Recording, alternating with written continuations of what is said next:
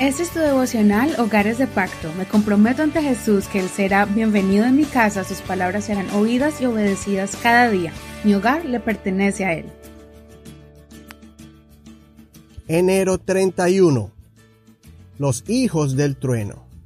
Marcos 3:13. Entonces subió al monte y llamó así a los que él quiso y fueron a él constituyó a doce a quienes nombró apóstoles para que estuvieran con él y para enviarlos a predicar y tener autoridad para echar fuera a los demonios. Y constituyó a los doce, a Simón, a quien le puso por nombre Pedro, a Jacobo, hijo de Zebedeo, y a Juan, el hermano de Jacobo. A ellos les puso por nombre Bonaerges, es decir, hijos del trueno. A Andrés, a Felipe, a Bartolomé, a Mateo, a Tomás, a Jacobo, hijo de Alfeo, a Tadeo, a Simón el Canaanita y a Judas Iscariote, el que lo entregó.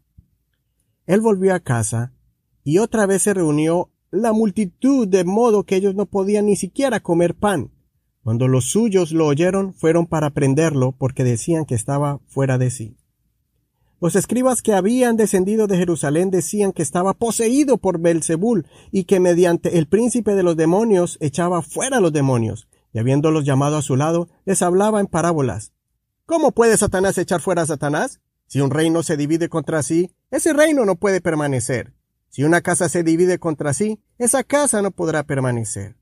Y si Satanás se levanta contra sí mismo y está dividido, no puede permanecer, sino que su fin ha llegado.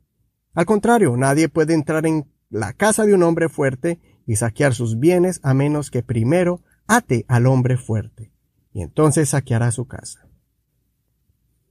Vamos a ver el momento cuando el Señor elige a los doce discípulos. Y es curioso que el escritor Marcos recalca el apodo como conocían a los discípulos, especialmente de los escogidos del Señor para ser apóstoles, Juan y Jacobo, que eran hermanos. Ellos se convertirían en la familia de Jesús porque su familia biológica en ese momento pensaba que Jesús estaba loco y trataban de persuadirlo para que dejara de ministrar tanto y de echarse encima al sistema político y religioso que eran los fariseos y saduceos. Los líderes espirituales sentían envidia y odio contra Jesús y buscaban matarlo. Entonces el Señor contaba solamente con sus discípulos. A medida que vamos estudiando los evangelios, vamos a mirar cómo Dios llamó a gente imperfecta. Pedro con sus impulsos, Judas que lo iba a entregar, y los hermanos Bonaerges que significa los hijos del trueno. Tendrían un temperamento incontrolable, Juan y Jacobo, y tenían un temperamento explosivo, mas sin embargo con paciencia el Señor los guió y moldeó sus temperamentos y su carácter, y al final uno de ellos, Juan, fue llamado el discípulo del amor. Podemos aprender varias cosas de este capítulo. Primera lección, cuando te encuentres solo, sin familia o sin parientes alrededor, recuerda que la familia de Dios, la congregación, será tu familia. Sí, posiblemente encontrarás muchos defectos, pues somos humanos, pero estaremos allí, juntos, siendo moldeados poco a poco, día a día, por el Maestro, y con la intención de apoyarnos con paciencia unos a otros. 2. Posiblemente habrán personas cercanas a ti que te darán la espalda cuando decidas acercarte más a Dios y servirle. Es una experiencia dura, pero recuerda que el mismo Jesucristo lo vivió con su propia familia.